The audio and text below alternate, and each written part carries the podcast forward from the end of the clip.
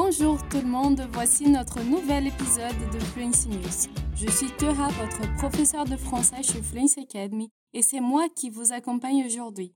Avant de commencer, je vous signale que tous les podcasts de Fluency Academy sont réalisés avec un soin extrême, en réfléchissant aux meilleurs moyens de vous aider à améliorer vos compétences, à les mettre à l'épreuve et à vous mettre au défi. Si par hasard vous ne connaissez pas nos autres séries, je vous recommande de vous rendre sur notre site web fluencytv.com où vous pourrez accéder gratuitement à l'ensemble de notre contenu.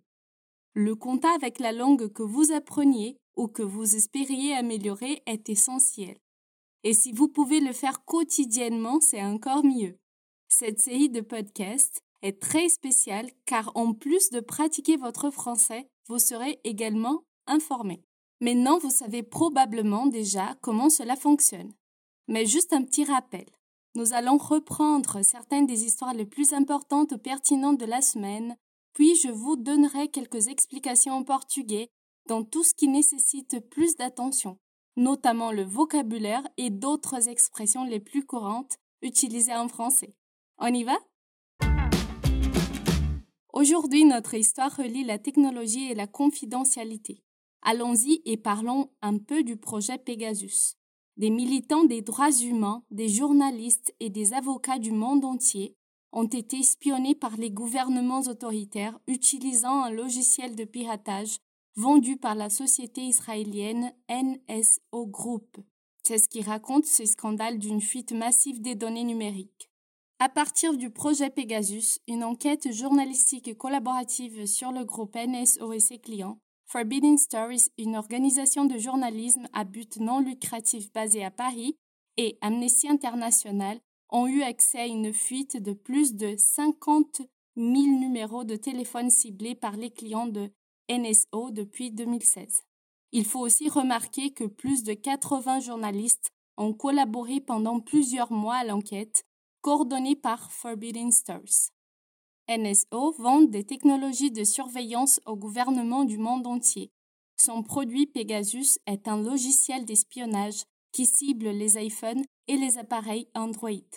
Une fois qu'un téléphone est infecté, un opérateur Pegasus peut secrètement extraire des discussions, des photos, des mails et des données de localisation ou activer des microphones et des caméras de l'appareil smartphone. En accédant au GPS de ses clients, NSO pourrait également suivre la position d'une personne en temps réel avec une précision extrême, par exemple en établissant la direction et la vitesse d'une voiture. Les dernières avancées technologiques de NSO lui permettent de pénétrer les téléphones avec des attaques zéro clic, ce qui signifie qu'un utilisateur n'a même pas besoin de cliquer sur un lien malveillant pour que son téléphone soit infecté. Pour ces raisons, cet outil est considéré comme une cyberarme si sérieuse que NSO ne peut exporter Pegasus vers d'autres pays qu'avec l'autorisation du ministère israélien de la Défense. La société affirme qu'elle vérifie rigoureusement les dossiers de ses clients en matière de droits humains avant de leur permettre d'utiliser ces outils d'espionnage. La présence d'un numéro de téléphone dans les données ne révèle pas si un appareil a été infecté par Pegasus ou s'il a fait objet d'une tentative de piratage.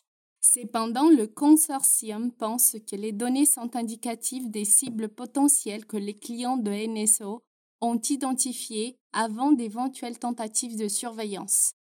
Sans une expertise judiciaire des appareils mobiles, il est impossible de dire si les téléphones ont été soumis à une tentative de piratage ou à un piratage réussi à l'aide de Pegasus. NSO soutient qu'il n'exploite pas les systèmes qu'il vend à des clients et n'a pas accès aux données de ses clients. Dans les déclarations publiées par l'intermédiaire de ses avocats, NSO a nié les fausses allégations concernant les activités de ses clients, mais a déclaré qu'elle continuerait à observer les allégations crédibles d'abus et prendrait les mesures appropriées. Officiellement, ce logiciel ne peut être utilisé que contre des suspects de terrorisme ou participants au crime organisé. Cependant, le projet d'enquête a révélé que de nombreux clients ciblent régulièrement des journalistes, des défenseurs des droits humains, des politiciens de l'opposition, des avocats et des hommes d'affaires avec Pegasus. Le mois dernier, NSO a publié un rapport de transparence dans lequel il prétendait avoir une approche de pointe en matière de droits de l'homme et a aussi publié des extraits de contrats avec des clients stipulant qu'il ne devait utiliser ces produits que pour des enquêtes criminelles et de sécurité nationale. Cependant, le large éventail de numéros de téléphone de la liste appartenant à des personnes qui n'ont apparemment aucun lien avec la criminalité suggère que certains clients violent leur contrat avec l'entreprise, espionnant de militants pro-démocratie et des journalistes, ainsi que des opposants politiques et des critiques du gouvernement. Cette thèse est étayée par une expertise judiciaire des téléphones d'un petit échantillon de journalistes, des militants des droits humains et d'avocats dont le numéro figurait sur la liste divulguée. La recherche menée par Amnesty Security Lab, une partenaire technique du projet Pegasus, a trouvé des traces d'activité de Pegasus sur 37 de 67 téléphones examinés. Depuis que l'enquête a été révélée, plusieurs agences gouvernementales à travers le monde ont vu leurs actions remises en question, car il peut avoir une relation entre ces traces d'activité de Pegasus et l'assassinat ou la disparition de militants et des journalistes. En 2017, par exemple, un journaliste mexicain a fait une émission sur les allégations de corruption et a accusé la police de l'État et des politiciens locaux de collusion avec un groupe local connu sous le nom del Tequilero. Quelques heures plus tard, il est mort. Son numéro de téléphone apparaît sur les données divulguées. Bien que cela ne confirme pas que son téléphone a été infecté, cela remet en question sa mort. L'enquête et les répercussions sont énormes, non seulement dans le monde de la technologie et de la vie privée, mais dans la vie de tous les jours, car ça a été prouvé que les clients de NSO ne ciblent pas que des criminels et des suspects de terrorisme, mais n'importe qui, n'importe où. Il reste encore beaucoup à découvrir. Agora, eu quero que você preste atenção na palavra car, nas seguintes frases. A primeira, plusieurs agences gouvernementales à travers le monde ont vu leurs actions remises en question, car il peut avoir une relation entre les traces d'activité de Pegasus et l'assassinat ou la disparition des militants et des journalistes. Et a segunda, l'enquête et les répercussions sont énormes, non seulement dans le monde de la technologie et de la vie privée, mais dans la vie de tous les jours, car ça a été prouvé que les clients de NSO ne ciblent pas que des criminels e des suspects de terrorisme. Aqui a palavra car muitas vezes tem o sentido de porquê de resposta, equivalente ao parce que, Em português, a gente tem apenas o porquê, o porquê de resposta, sem essa diferença entre car e parce que. A diferença em francês entre car e parce que é que car torna possível conectar duas ideias independentes, enquanto porquê conecta uma ideia que está vinculada a uma ideia principal. Observa na seguinte frase: Marie est malade parce qu'elle a trop mangé. A Maria está doente porque ela comeu muito. Então, o estado de estar doente está vinculado à ação de comer muito. Nesse caso, a gente também poderia dizer Marie est malade car elle a trop mangé. Mas agora, se fosse um diálogo, estaria errado. Veja na seguinte frase: Pourquoi Marie est-elle malade? Et la réponse: Car elle a trop mangé. Não, não, não parce qu'elle a trop mangé. Isso porque o parce que sempre vai responder ao pourquoi nesse tipo de conversa, pergunta e resposta. Então não se esqueça que o car ele pode sim substituir o parce que para muitas das situações, mas ele nunca será a resposta de uma pergunta com pourquoi. Le président de la France, Emmanuel Macron, vient d'annoncer qu'à partir du mercredi 21 juillet 2021, le pass sanitaire français devient obligatoire sur le territoire français. Un certificat sera exigé ce qui peut être une preuve de vaccination, de rétablissement ou même un test PCR négatif récent. Avant, le pass sanitaire était obligatoire sur le territoire français que dans des lieux accueillant plus de 1000 personnes. Mais le gouvernement a décidé de l'éteindre. Selon le site officiel du service public, à compter du 21 juillet 2021, toutes les personnes de plus de 12 ans devront présenter un document du pass sanitaire pour accéder aux lieux de culture et de loisirs accueillant plus de 50 personnes. Les lieux concernés sont par exemple les théâtres, les cinémas, les musées, les parcs d'attractions, les fêtes et les festivals, les salles de concert, les établissements sportifs couverts, patinoires ou piscines intérieures et les bibliothèques.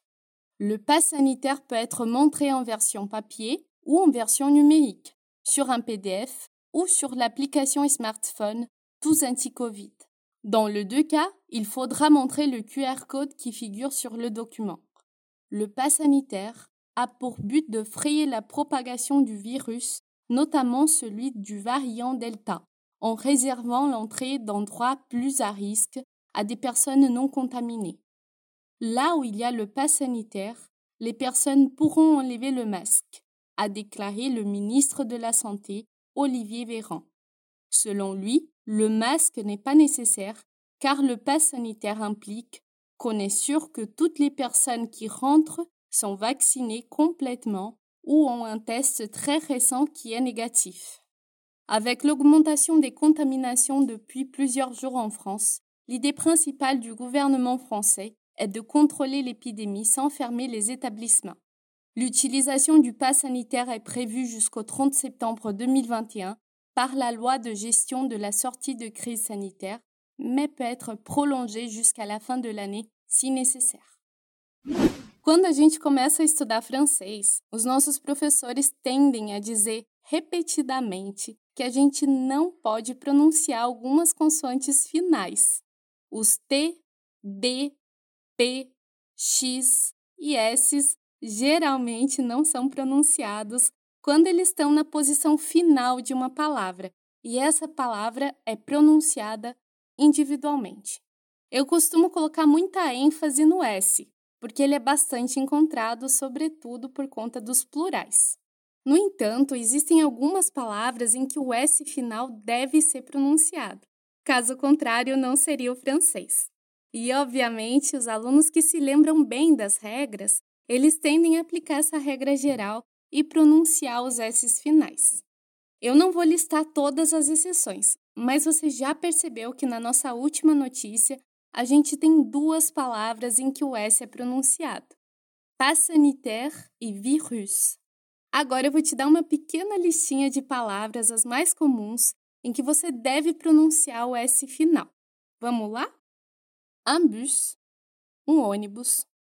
Un sens, um sentido un fils, um filho, mars, março, un ours, um urso, le tennis, o tênis, un os, um osso, un campus, um campus universitário, un couscous, um cuscuz, un tournevis, uma chave de fenda. Et c'est tout pour l'épisode d'aujourd'hui. J'espère que l'écoute de cet épisode a été productive pour vous. N'oubliez pas de consulter fluencytv.com pour plus de contenu gratuit. Sur notre plateforme, vous trouverez plus de 1000 leçons dans 5 langues différentes. Et tout est gratuit et pour vous. E se você quiser ter aulas com os melhores professores de línguas do país, se inscreve agora na nossa lista de espera. Garantir o teu nome na lista é a tua chance de se tornar um aluno da Fluency Academy. Então aperta o link na descrição desse episódio e faz já a tua inscrição 100% gratuita. Leva só 15 segundinhos. Et n'oubliez pas qu'il y a un nouvel épisode de Fluence News chaque semaine. Nous vous attendons. Prenez soin de vous et à la prochaine fois.